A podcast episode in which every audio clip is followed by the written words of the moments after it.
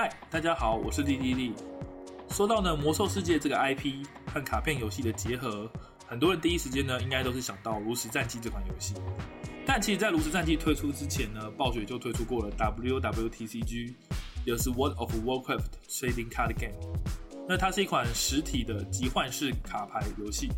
那他有出过中文代理啊，那我当时其实也买了好几包，这样就是也觉得它不错，因为我曾经玩过了魔兽世界，那我也觉得它比起炉石战记，它其实更比较像魔兽世界所改编的卡片游戏这样。作为游戏呢，它比较像魔法风云会的系统，就是 NTG，我们也会把它跟 NTG 做比较多的比较这样。那说到魔兽世界呢，大家可能印象最深刻就是它分为两个阵营嘛，也就是所谓的联盟跟部落。在这款 W W C C G，它也不意外，就是你在组牌的时候呢，你就要先想好，你这个是部落牌是联盟牌，那你的英雄和你的盟军就一定要符合这个条件。也就是说，如果是联盟牌，那你的牌就只能放联盟的英雄跟盟军这样。那提到英雄呢，这个就是这整个游戏里面最关键、最关键的一个单位。也就是说，它并不只是像 NTG 的旅法师一样是个强力单位而已，它就是代表玩家你本身，就有点像你在。如实先选好你的职业一样，但它比较不一样的是，它选的是一个角色，也就这个角色他天生的职业、种族、血量、天赋都已经等你固定好，就是一组的这样。对，那我刚刚有提到血量嘛，其实蛮有趣的，就是在这个游戏里面啊，你两边的血量，比如说你今天选的是一个人类法师，那他血量可能就会比牛头人战士的血量还少，所以就可能会发生，哎，两边都满血，但是两边的血的数量不一样。我觉得这还蛮有意思的，就是我觉得我很少在 TCG 中看到这样子的系统。对，那说到英雄呢，他绑职业嘛，那很多人就有印象啊，就是魔兽世界最有名的就是他的职业的丰富度。那啊，我插个题外话，就是在这之前呢、啊，我有写一篇，就是也是介绍这个游戏的。其实我大部分只把里面内容再做成 podcast 而已，所以呢，如果有兴趣的话呢，可以看一下 show note 我写的那篇文章，那它里面会对于这些职业比较详细一点的介绍。那英雄的职业就是很关键部分，因为它不但会决定你能释放哪些法术，然后使用哪些技能，甚至呢，它会影响你穿哪些装备。如果玩过魔兽世界的朋友应该都知道，就是还有分什么布甲、锁甲，然后皮甲这些东西。那这些东西也反映在这个游戏上，就你选战士，你就不能穿皮甲，也不能穿布甲。这样，那我这边也不一一介绍他的职业，对，那反正就是那些战士、盗贼那些嘛。那比较有趣的是，就是在原本游戏啊，它的系统都会被忠实的做成卡片。像战士，可能我玩过就知道要切姿态，比如说防御姿态、狂暴姿态之类的。然后盗贼他要累积连击点，然后德鲁伊可以变身之类的。然后法师就法术嘛，然后圣骑士就印记这些，这些他全部都有做出来。炉石可能只是做成一个技能，但它不会做到一个像系统，你知道吗？虽然炉石也有做出连级这件事情，可是它就是第二张打出的牌会有特殊效果嘛。对，但这游戏它真的是像魔兽一样，就是累积你的 combo 点，然后最后依据 combo 点的多寡去释放终结技，这样。然后战士也是会切姿态，也是就是一次整一个姿态，然后它可能有嘲讽的功能啊，或者是会增强输出啊之类的，所以算是算是特别的有意思，对。说完英雄以后啊，那我们接下来要介绍的是它的资源。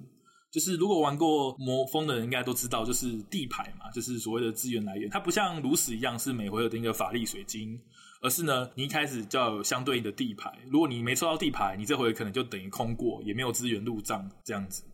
那在这个游戏里面，资源就是叫任务卡。那任务卡你就可以直接打，就直接亮在资源区那边，然后就当成你可以支付的资源嘛。这点跟 NTG 很像，就跟地牌很像。只是它跟地牌不一样，是它上面会有一些 bonus，比如说你今天这个任务呢，它这边可能写说你支付了一点以后，你就等于捡这个任务，你可以额外再多抽一张牌。对，那它当然也有分联盟的任务和部落的任务这样。那比较有趣的就是，很多时候在玩 NTG 的时候会发生卡手这件事情，就是你没抽到地牌。所以 WWTCG 它为了解决这一点呢、啊，它有一个系统，就是你可以盖你的任意一张牌。它也可以当成资源，只是它就是它就没有任务那样的效果，就是你不能够解任务然后去拿到额外的奖赏。我觉得算是我不知道哎，我觉得比较人性化吧。因为我在玩 ATG 的时候，我觉得卡地的，反正我太菜了，我觉得卡地的那个感觉实在是蛮差的，就是你感觉永远都慢加一回合。不过我不知道，因为我不是专业的 ATG 玩家，所以有错就可能也指正或怎样，我不知道。那再来就是要介绍它的装备，就是我刚才说英雄它代表玩家。啊，那像炉石嘛，你英雄可能就只能翻牌，就是用你的英雄能力。但在这个游戏里面，英雄它是一个单位，它也可以做攻击，只是你在攻击之前，你可能要装你的装备。就像魔兽世界一样，你有双手武器、单手武器，然后鞋子、衣服、配件，甚至药水这些东西，都跟你的英雄职业和阵营有关。那这也是这游戏最特色的地方，就是你可以武装你的玩家本人，就是你可以在你的英雄上面装剑啊，然后你只要装上剑以后呢，你的英雄本来没有攻击能力，那现在开始也有攻击能力了。对，那我比较想介绍的是，我特别喜欢一个职业，就是德鲁伊。我从小就是德鲁伊，不知道为什么有一种 很强烈的爱好，我觉得可以变动物很酷。那在这个游戏也是，就是你可以让你的英雄变成装备上熊形态，那他就可以护卫，就是帮忙嘲讽挡人之类的。那如果装上了猫形态，他可能就可以潜行之类的。我觉得就是哇，就很有那个感觉。他只要一被攻击，就会变回来。我觉得虽然魔兽世界不是这样啊，但是我觉得就是很有那个 sense 这样对。好，那简单讲完装备以后呢，那接下来就是盟军嘛。那盟军呢，就是其实就是这个游戏的小怪啊。它的战斗跟 NTG 比较不一样的，就是 NTG 通常都是喊我要攻击嘛，那对手再决定要不要挡。然后如果不挡的话，他就是直击直击玩家嘛，这样对不对？那这一点战斗关于战斗流程，WWTCG 反倒比较像炉石，就是说他可以指定打谁，然后呢被打的人也可以用嘲讽或什么东西去吸引他的目标之类的。那这是它跟 NTG 比较不一样的一点。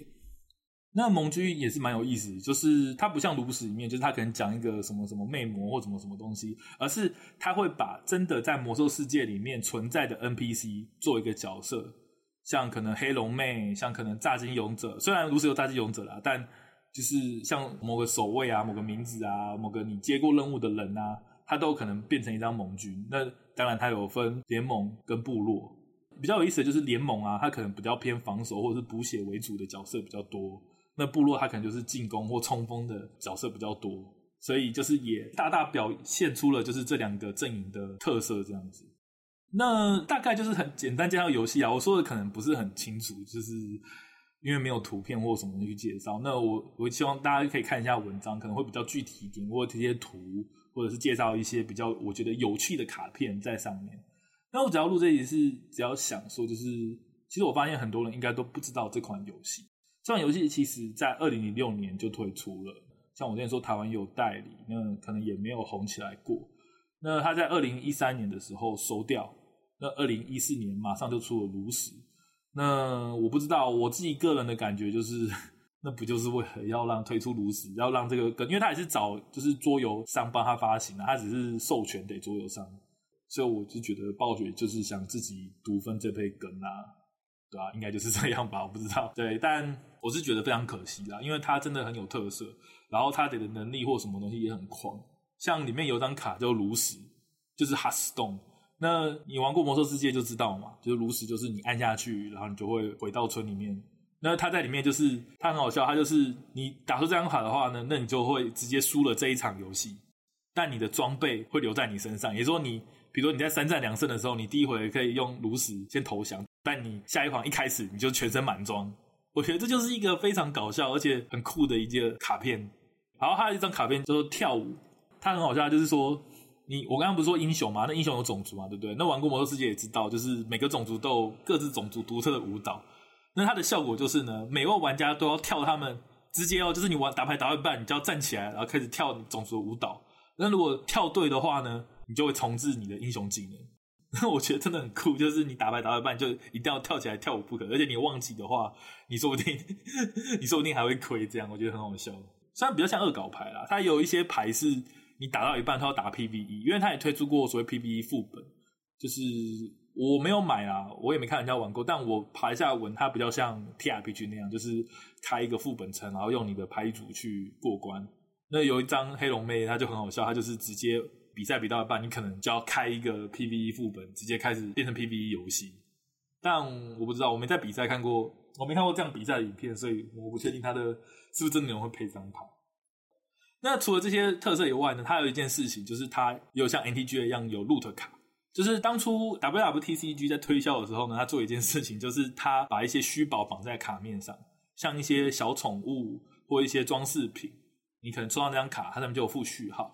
那这些卡可能到现在都还蛮有价的，因为毕竟已经绝版，而且这些东西都只能靠卡片取得，你在游戏中是拿不到的。那我这边要分享一个我 有点悲痛的经验，就是那时候有一张卡很贵，我记得实价五千块，叫做海水千嘴龟。它其实就是一个乌龟坐骑啦。那很多人都觉得，哎、这没什么好稀奇的，因为 WW 不是只有一个乌龟坐骑，它它其实游戏内就蛮多乌龟坐骑。但这个游戏最有特色就是，一般来说骑乘都要二十等以后，你才能够就是有坐骑。你要学骑乘技术才有坐骑，但这是唯一一个游戏你一等你就能骑的宠物，所以它的价值是非常非常珍贵的。我记得那时候实价就是五千到六千左右。为什么突然说这件事呢？对，因为我抽到了。干那个时候听说就是一箱不一定会有一张的稀有度，然后干你娘我抽到了，然后我还把它刮掉。我一回家说这什么？哦，好酷，乌龟，然后就把它刮掉。然后最好笑的是我隔天回去卡店，老板娘还说我不知道为什么他会这样讲，我真的觉得我真觉得很扯，就是他突然就说你知道吗？就是现在最红的就是那个乌龟啊，如果你抽到乌龟的话，你可以卖回来给我。我就一边苦笑，心里冒冷汗，干你娘我刮掉了，而且。那个时候我很想买 NDS，你知道吗？我想说，靠北，要是我没刮掉的话，我就可以直接买一台 NDS 了。然后我是把它输到我的账号里面了，管他的。所以我的魔兽世界账号现在至少值五千块。对，大概是这样。好啦，就是聊这么多啦，就是我想让大家知道，就是有这一款游戏存在世界上。那有兴趣的话呢，我们在 show note 附一些就是卡片资料的连结，还有我刚才所说的文章。那有兴趣呢，就也可以看一下。那我相信有玩过魔兽世界的人，应该都对这些装备，什么兄弟会之剑啊，然后什么长效治疗药水啊，这些都很有印象。其实蛮有趣的，就是它蛮多卡面是直接引用到炉石，直接把美术搬到炉石上面去的。那当时我看到的时候，其实我还蛮惆怅的。像那个什么帕基森，就是塔斯丁狗啦，塔斯丁狗它的卡面其实也是其中一个食人魔的角色。然后我就觉得，哎，嗯，那也没办法啦。反正就是这样啦。那有兴趣的话呢，就是大家可以去看看。好，那今天差不多就分享到这边啦。那感谢大家收听哦。那大家就拜拜喽，拜拜。